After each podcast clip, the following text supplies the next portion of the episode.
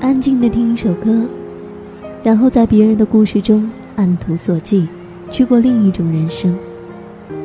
终于知道，其实，在这个庞然的世界中，你并不是孤单的一个。轻轻问候一句：“你好，我是珊珊。”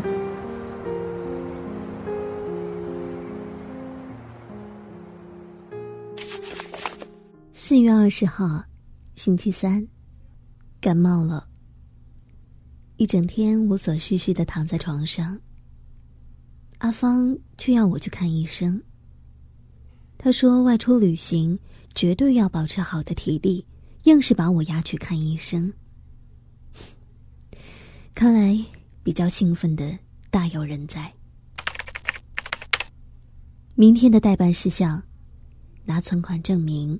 办英签。